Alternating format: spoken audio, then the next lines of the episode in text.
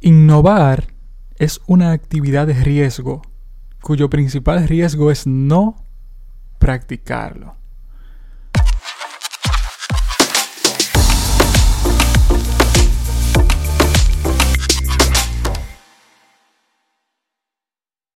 Una vez más, bienvenido a Cripto Futuro. Siéntate como en tu casa y deja un poco de la felicidad que traes. Si llegaste a propósito, felicidades, encontraste lo que estabas buscando.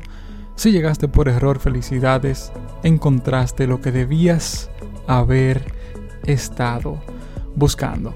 Hoy vamos a hablar sobre el histórico caso, señores, de Netflix contra Blockbuster que si es la primera vez que están escuchando este podcast y no han escuchado los últimos dos capítulos, posiblemente nunca en su vida hayan escuchado hablar sobre Blockbuster, lo que son más jóvenes.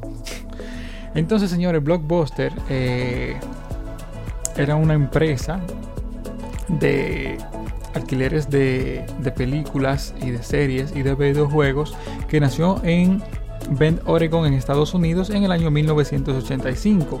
fue una empresa que se desarrolló más ya en la década de los 90 y que, bueno, su, momento de más esplendor, más radiante, lo llegó a tener en, el año 2004, que fue cuando llegó eh, a tener más de 9000 locales esparcidos por todo el mundo. Entonces, ¿qué pasa con Blockbuster? Bueno, eh, Blockbuster, el concepto de negocio que tenía era el de rentar películas, series y videojuegos. O sea, antes eh, de Blockbuster lo que pasaba era que, bueno, después de tú ir a ver una película a un cine, por ejemplo, pues lo que tocaba era tú comprar esa película obligatoriamente y era algo súper caro. no lo voy a editar. Hay pila gente que me dice, que, pero ven acá, que tú de verdad, o sea, eso es normal, y o tú a propósito que tú lo haces y que no lo voy a editar. No es normal, señores, que yo no me voy a poner a joder, que con editar, que, dime, y eso, por una tosecita. Entonces, señores, lo que dijo Blockbuster, lo que vio Blockbuster fue lo siguiente, coño, o sea, después que la gente va al cine y una película, tiene que gastar pila de cuarto eh, comprándola. Lo que vamos a hacer nosotros es que vamos a rentarla a un precio muchísimo más asequible.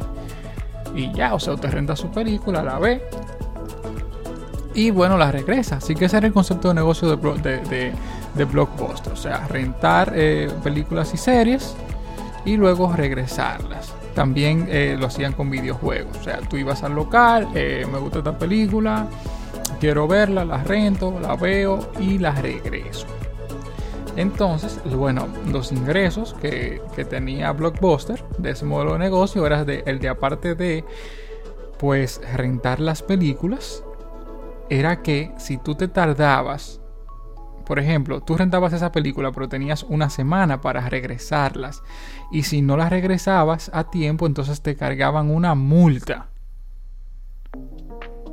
por no regresar, que de hecho la mayoría de los ingresos que tenía Blockbuster era de la gente que, tenía que pagar pila de cuarto porque ellos cobraban pila de dinero a la gente que duraban mucho para regresar la película, que se pasaban de fechas, que de hecho el CEO de Netflix quien creó Netflix fue una persona a la que eh, Blockbuster le cobró 40 dólares por no regresar una película a tiempo. Una multa de 40 dólares y el pana era un informático, se quilló y bueno, el pana dijo, ah, ok, así. Y decidió crear su propia empresa que fue Netflix y de ahí nació nuestro querido y amado Netflix. Déjame ver, porque estoy en vivo, estoy buscando en Google eh, el CEO de Netflix, olvidé el nombre. ok, quien creó Netflix pues fue Reed Hastings. Él fue la persona que rentó a Netflix la que rentó a Blockbuster pues eh, la película entonces se pasó de fecha Blockbuster le, cobró 40 dólares el pana se yo pila y dijo ah pues así yo voy a crear mi propio modelo de negocio de rentar películas y de ahí nació Netflix pues bien, entonces ya vimos el modelo de negocio de Blockbuster. Entonces vamos a pasar a Netflix.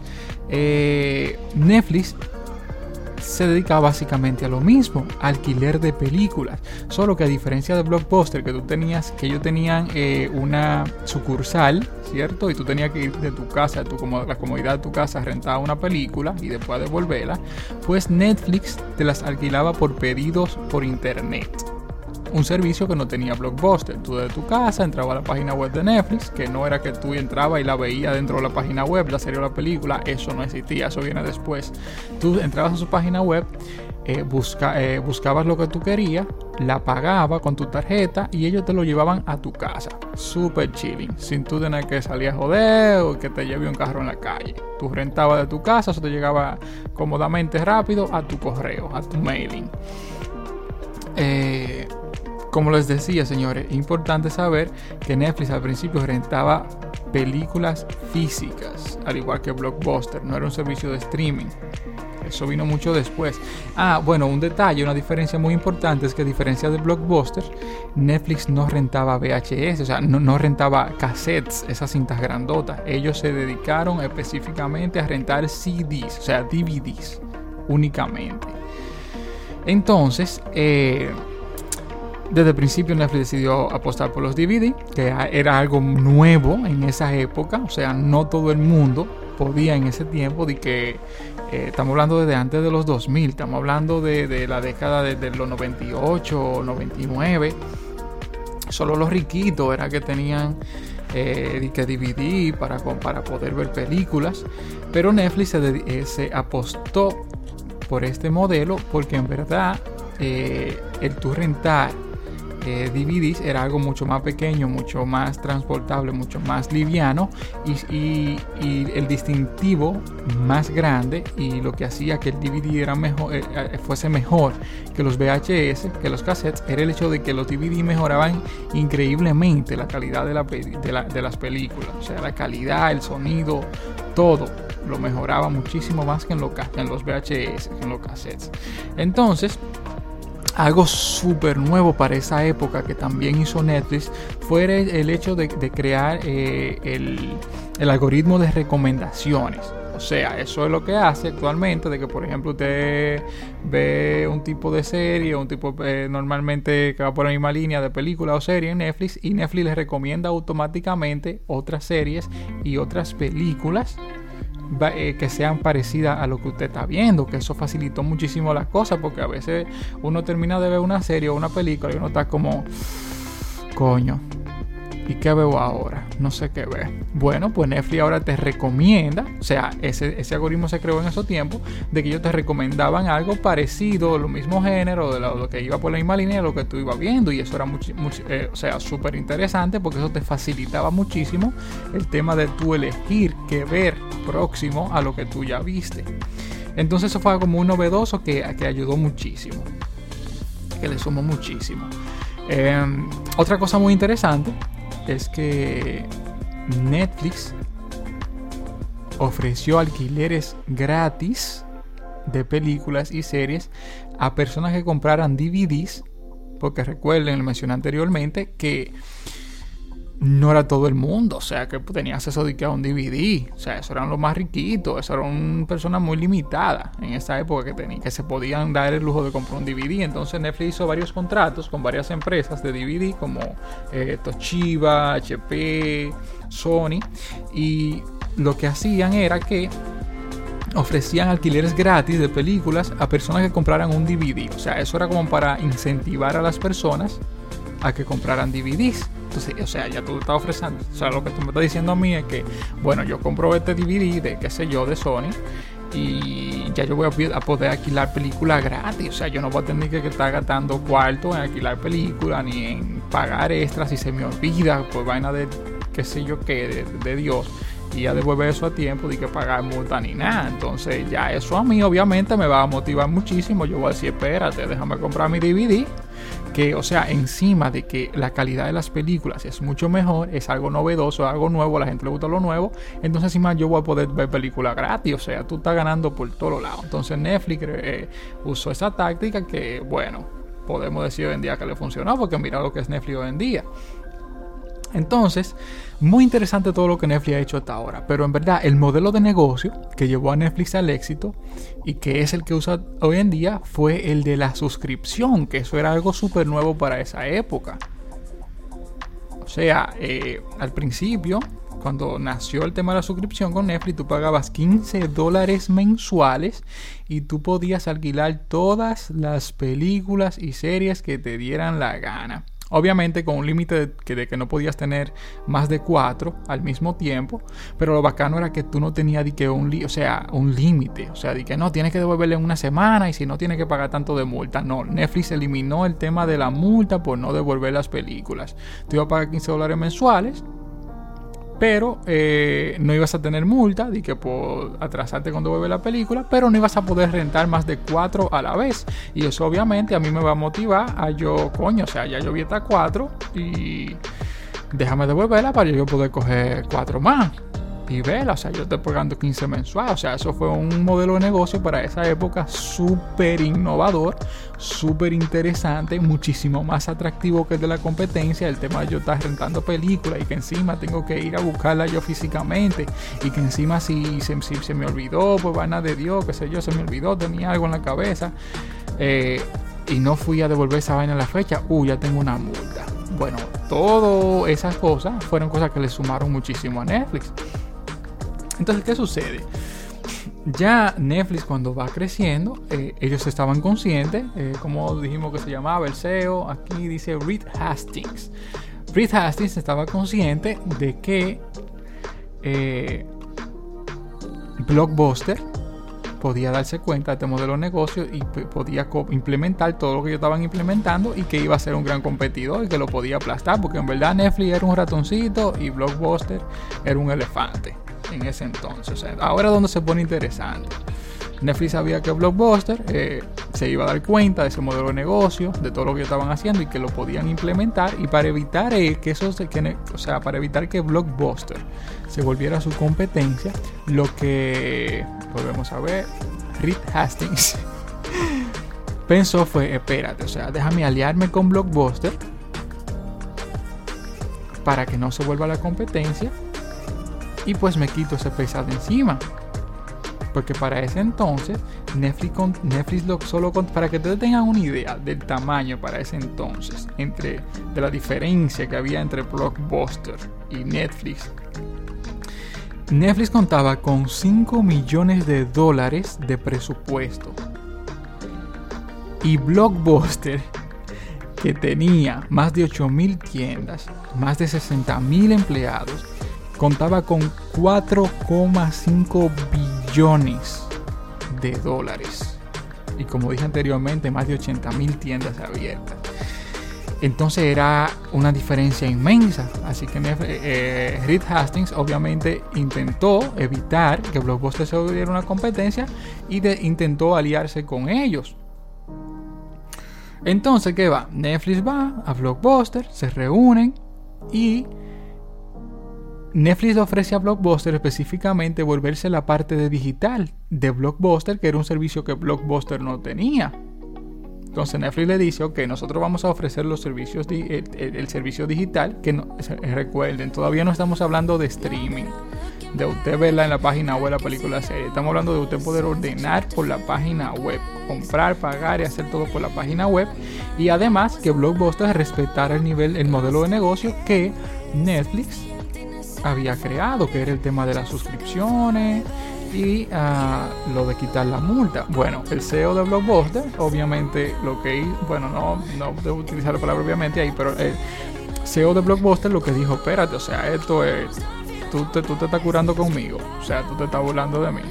Esto es una locura, o sea, porque básicamente Netflix había creado un, modelo, un modelo de negocio totalmente contrario a lo de Blockbuster. Esto el CEO de Blockbuster lo vio como una, una locura porque ya en vez de tú en vez de tú pagar por películas y series y videojuegos por alquilarlos, ya Netflix lo que te estaba dando era una suscripción y, y también de paso el Netflix había eliminado el tema de tú pagar una multa por atrasarte con las películas y las series y videojuegos que tú rentaras porque eh, O sea, para Blockbuster, esto, eh, eso era lo que representaba la mayor parte de los ingresos, el tema de la multa, porque cobraban pila por tú atrasarte con devolver una película.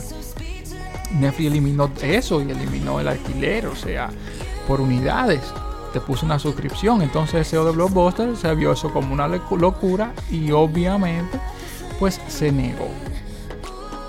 Blockbuster rechazó a Netflix y, bueno, aplicó la ley de que lo que funciona no se cambia, que es algo que se dice mucho que, hasta cierto punto es lógico. O sea, si yo hago algo, me está funcionando, porque yo lo voy a cambiar por algo que es nuevo y que no me está dando ninguna garantía de que va a funcionar. O sea, tú eres una empresita de 5 millones de dólares que me está hablando a mí, que soy un gigante establecido sin competencia, que me estoy comiendo el mundo. porque rayo yo voy a cambiar todo mi sistema de modelo de negocio por algo que no me está dando a mí ninguna garantía. O sea, que yo en verdad no sé ni si va a funcionar verdaderamente a, futuro.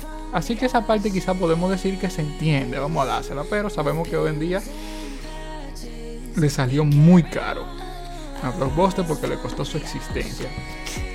Entonces, ¿qué pasa? Bueno, Blockbuster, Netflix se separan, no funcionó. Blockbuster no quiso entrar en esa. Bueno, pues como yo había mencionado anteriormente, el tema de los DVD no era algo muy asequible. No era algo que todo el mundo tenía. Entonces Netflix tenía ese punto negativo. Eso hizo que ellos no, que ellos aunque fueran creciendo y la gente utilizara su servicio, en verdad no, no vieran de que ganancia en sí. Eh, por el tema de que eso era un público muy limitado. Pero ¿qué pasa? A partir de 2001, ya 2001, 2002, 2003, los, eh, los DVD bajaron mucho de precio y se volvieron súper asequibles. Ya lo tenían la gente, no solo los ricos, sino la gente de clase media, media baja. Entonces Netflix ahí fue que empezó a crecer imparablemente. Porque ya tenía mucho más, un público mucho más grande, mucho más acceso, mucha más gente podía tener acceso a un DVD. ¿Qué pasa? Que ya 2003-2004 Blockbuster se da cuenta de esto y quiso meterse al mercado de los DVD porque ellos estaban puramente con los VHS. Y que bueno, quiso meterse al mercado de los DVD para eh, pues, llevarse su pedazo del pastel, vamos a decir, pero en verdad ya era muy tarde porque Netflix ya estaba liderando ese mercado. Aunque Netflix era una empresa en crecimiento, ese mercado específico de DVD lo estaba liderando. Recordemos que ahorita yo mencioné que Netflix se alió con creadores de DVD y ofrecía alquileres gratis de película a la gente que decidiera comprar DVD. O sea, ahí no había espacio para que nadie se metiera de que llevase un pedazo porque Netflix era el líder indiscutible de ese mercado nuevo que iba creciendo. Me recuerda mucho a la criptomoneda, al Bitcoin. Bueno, en 2007, ahora vamos a la parte que todo el mundo usa del servicio de Netflix. En 2007, Netflix empezó el servicio de streaming, que es lo que conocemos hoy en día, lo que todos nosotros utilizamos hoy en día. O sea, yo entro a Netflix, pongo la serie que me dé la gana, pongo la película que me dé la gana y pues la veo inmediatamente. Eh, este modelo de, streaming, pues mientras se fue desarrollando la tecnología, mientras el Internet fue llegando a acceso a toda la persona del mundo, pues poco a poco fue dejando en el olvido el tema de, tu alquilar DVD ya que uno puede ver lo que uno quiera. O sea, yo puedo ver lo que yo quiera, cuando yo quiera, donde yo quiera, sin tener que, ni siquiera que pedirlo por internet y para que me llegue a mi casa una vaina para verla. No, o sea, eso, eso terminó de matar lo que quedaba de Blockbuster. Entonces, eh, algo, otra cosa muy interesante es que Netflix empezó a crear series originales. Por ejemplo, en 2011 Netflix creó su primera serie original, que fue House of Cards. Por serio, por cierto, una serie que si yo, o sea, que si usted no la ha visto, usted me está escuchando y no la ha visto, yo la recomiendo indiscutiblemente. O sea, esto no, esa serie no tiene desperdicio. Fue un éxito total. Esa fue la primera serie original de Netflix, House of Cards. Entonces, eh, hoy en día en verdad Netflix tiene muchas series originales, tiene Orange is the New Black, en verdad es una buena serie, pero yo la, yo la dejé de ver como por mitad, Stranger Things, eh, La Casa de Papel, Bojack Horseman, que me encanta, es una serie animada como de, la vida de, los, de los famosos en Los Ángeles y eso, pero en verdad una serie la he visto varias veces, me encanta, es muy profunda también, muy psicológica. Tienen Umbrella Academy, entre muchas, muchas, muchas series originales tienen actualmente. Entonces, bueno, aunque hoy en día en verdad hay otros servicios que ofrecen los mismos que Netflix, como Amazon, eh, de, Prime Video, tenemos Disney Plus, tenemos HBO, entre otros. En verdad, Netflix es la empresa líder indiscutible de streaming de películas y series actualmente. Y hoy día solo queda una tienda física de blockbuster en el mundo, de 9000 que llegaron a tener en, en 2004, cuando fue que tuvieron su punto más fuerte. En Bend, Oregon, queda una sola tienda física de Blockbuster y que es más, está más abierta, o sea, si bien es cierto que van clientes porque es un pueblito de Estados Unidos, si bien es cierto que van, que tiene clientes, pues es más largo eh, por ser un icono que está abierta. Ven Oregon, la tienda, la última, el último local que queda de Blockbuster.